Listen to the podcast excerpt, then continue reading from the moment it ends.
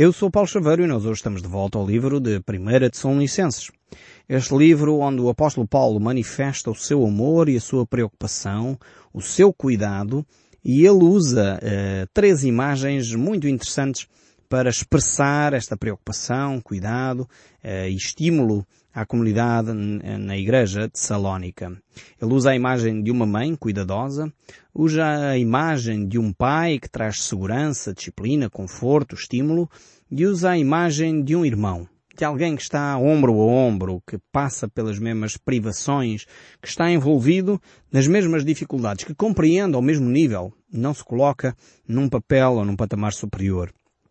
E de facto aqui temos estas três imagens que o apóstolo Paulo traz para a nossa reflexão.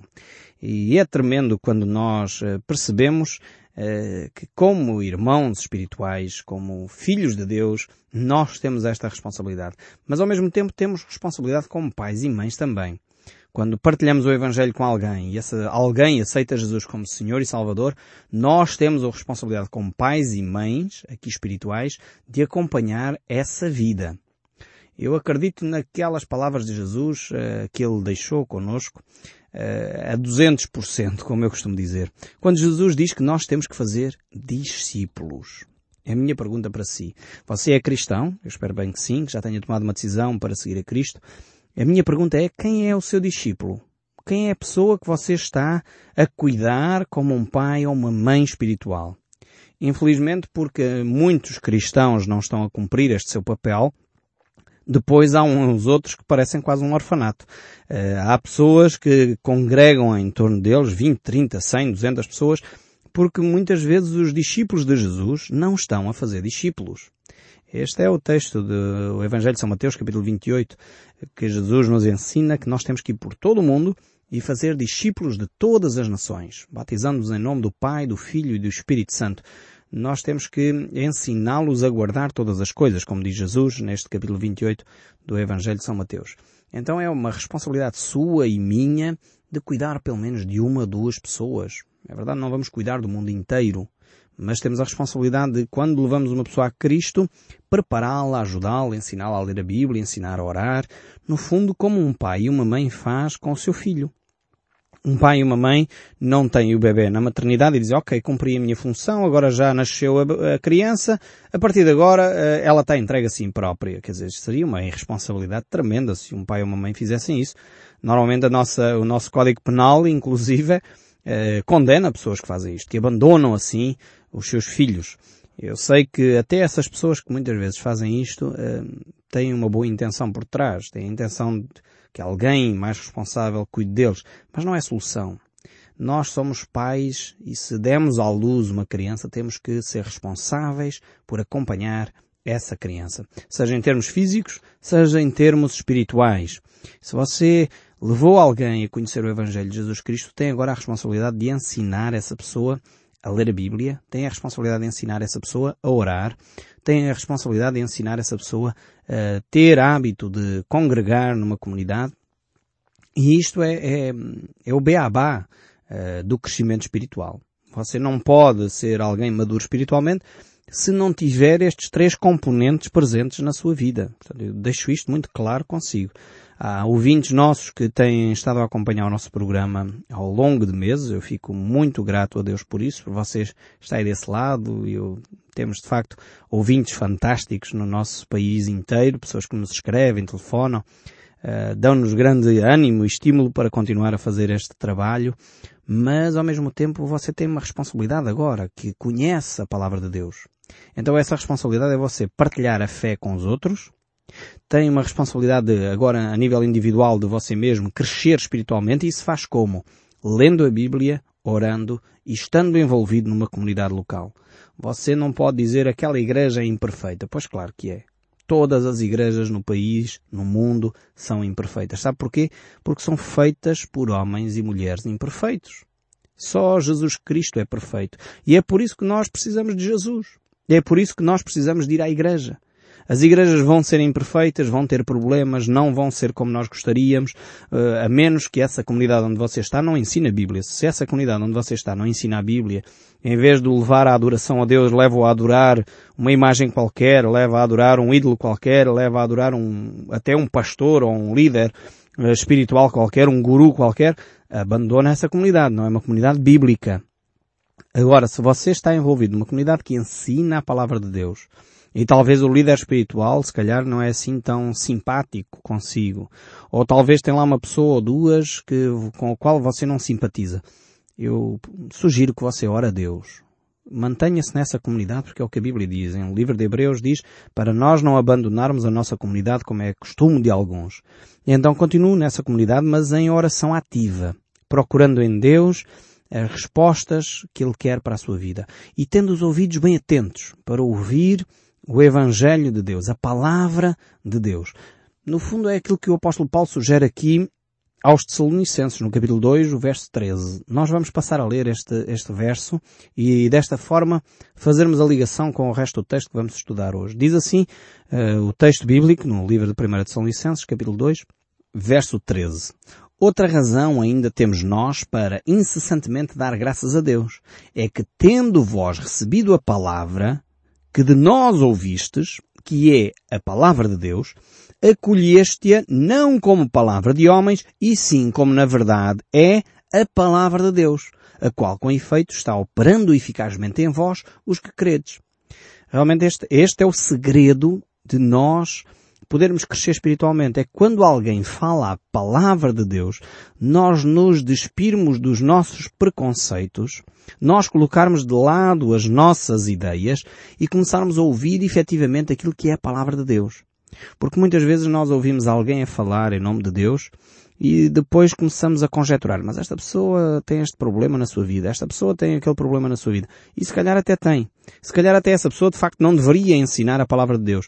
Mas se ela está a ensinar a palavra de Deus, ouçamos a palavra de Deus que é ela como ela é eficaz, ela é poderosa, ela é que vai transformar. Eu creio que isto é, é difícil. Eu próprio já tenho experimentado isso, eu lembro-me perfeitamente e com a formação que eu tenho teológica, isso às vezes complica-se ainda mais. Vocês, se calhar, poderiam pensar, não, o Paulo Chaveiro, enfim, conhece a Bíblia, ama a Bíblia. Às vezes isto é difícil. Quando nós temos uma formação teológica, quando nós sabemos como é que se deve preparar e olhar para um texto bíblico. E depois vem alguém que pega num texto bíblico e começa a falar umas ideias que até nem são muito relacionadas com o contexto histórico, com o contexto cultural, com o contexto literário. Porque todos estes contextos têm que estar presentes quando se interpreta as escrituras. A pessoa não pode chegar aqui e querer eh, que o texto bíblico diga uma coisa qualquer. Portanto, o texto bíblico diz aquilo que está lá escrito. E nós, como pregadores, eh, ensinadores da Bíblia, temos que ficar eh, limitados dentro deste, deste ensino da Bíblia. É a palavra de Deus e nós temos que ensinar aquilo que Deus diz e não aquilo que são os pensamentos dos homens. Como o apóstolo Paulo diz aqui. Então, para fazer isto, nós temos que ter em consideração uma série de aspectos nomeadamente estes contextos que eu já falei, contexto cultural, contexto histórico, contexto literário, uh, se é de facto uma poesia, se é um texto que é uma carta, se é um, um livro histórico.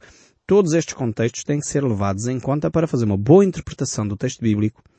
Quando alguém vem e se propõe fazer um, um ensino das Escrituras e não toma em consideração estes contextos, eu, eu, como a formação teológica que tenho, de formação neste caso profissional, eu vejo muitas vezes as pessoas a fazerem eh, atrocidades com a Bíblia e eu tenho que orar e pedir, Senhor, mostra-me o que é que tu me queres ensinar. Porque esta palavra é tua, não é dos homens. Então, ó Deus, ajuda-me a ouvir a tua voz, em vez de ouvir esta pessoa, este homem que está a falar e aquilo que ele está a dizer, aquilo que são os pensamentos dele eu não quero ouvir, mas aquilo que é a tua palavra ajuda-me a estar atento. Eu já tive que fazer esta oração várias vezes. Porque muitas vezes o impedimento para nós recebermos a palavra de Deus tal qual ela é, não é o pregador, somos nós. Somos nós que criamos as barreiras. Eu, quando me apanhei nestes meus raciocínios, estava uma vez eu sentado a ouvir uma pessoa a pregar, ele tinha pegado num texto e ele estava a fazer uma exegese, uma interpretação muito incorreta do texto bíblico. Porque ele podia ter pegado num outro texto qualquer, ele estava a falar verdades bíblicas, as verdades que ele estava a ensinar eram boas.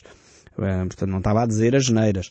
Mas uh, podia ter pegado num texto mais adequado para ensinar aquelas verdades. Ele pegou num texto que eu achava que não, de facto não era o adequado, o correto. Eu estava ali a lutar com as minhas deformações profissionais, com os meus conhecimentos teológicos, e a pensar, é, mas ele poderia ter pegado neste texto, era muito mais interessante se ele tivesse feito assim, e estava eu a querer fazer a pregação que aquele senhor estava a fazer. E eu aí apanhei-me e disse, ok, para aí Paulo, não precisas continuar a exagerar, pede a Deus que te ajude a ouvir a voz de Deus neste assunto. E de facto, quando eu parei, orei, comecei a desfrutar da palavra de Deus. Fui abençoado nesse, nesse sermão, ainda hoje me lembro dele. Era um sermão sobre a vida familiar.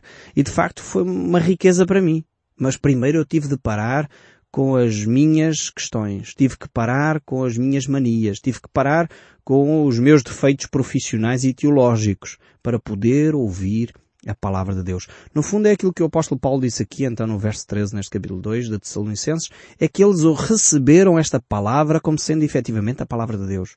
Então você esteja atento. Se você vai a uma comunidade e está a dizer Deus não me fala, eu quero sugerir o seguinte. É possível que Deus não esteja a falar consigo porque você está a ser o impedimento. Se calhar o impedimento é também o pregador. Se calhar o impedimento é quem está a falar. Eu também ponho essa hipótese mas provavelmente, e eu falo por experiência própria, provavelmente o impedimento é você mesmo. Começa a orar pelo pregador, começa a pedir a bênção sobre ele. Diz Deus abençoa o orador desta manhã ou desta tarde, abençoa o orador que vai falar em teu nome. Traz com que ele seja ungido pelo teu Espírito, para ele trazer a palavra de Deus ao nosso meio. E começa a abrir o seu coração à voz de Deus. Experimente como Deus começa a transformar a sua vida. O apóstolo Paulo louvou aqui os Tessalonicenses porque eles perceberam que a palavra não era de homens, mas era efetivamente como ela é, na realidade, a palavra de Deus. E isto é tremendo.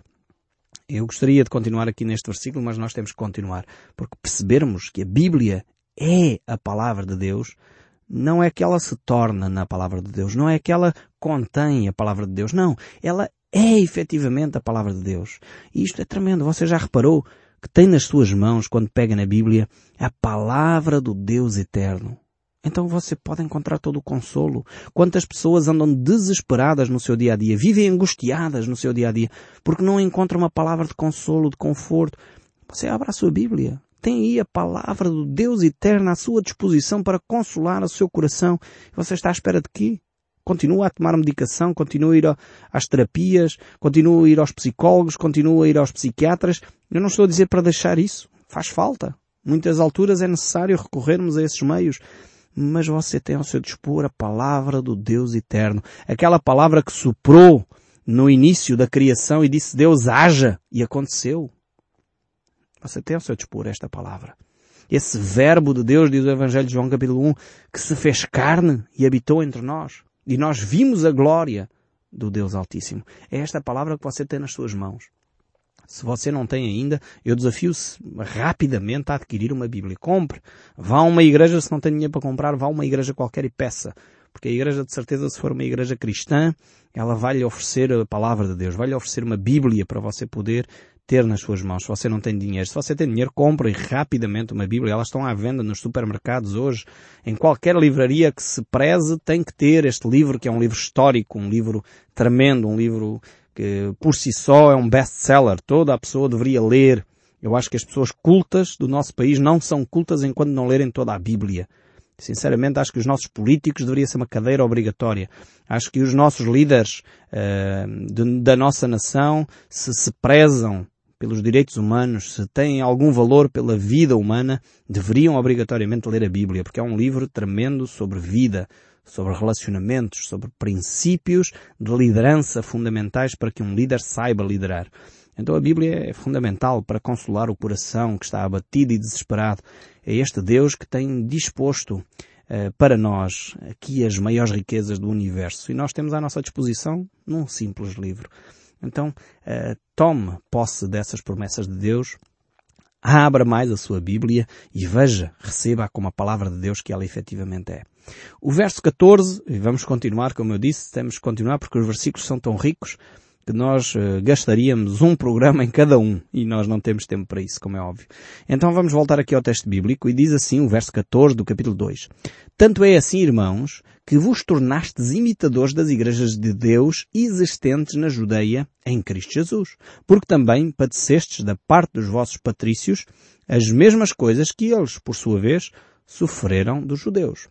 Vemos aqui que os tessalónicos perceberam de tal maneira que aquilo era a palavra de Deus, que eles, uh, por um lado, uh, pegaram nestas verdades e começaram a vivê-las com tanta intensidade que as pessoas à sua volta não suportaram, não suportaram a luz. Isto é mesmo assim.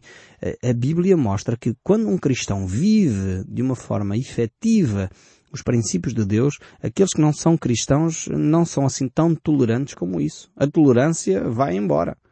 Porquê? Porque são confrontados com o seu pecado. Só o estarmos presentes incomoda.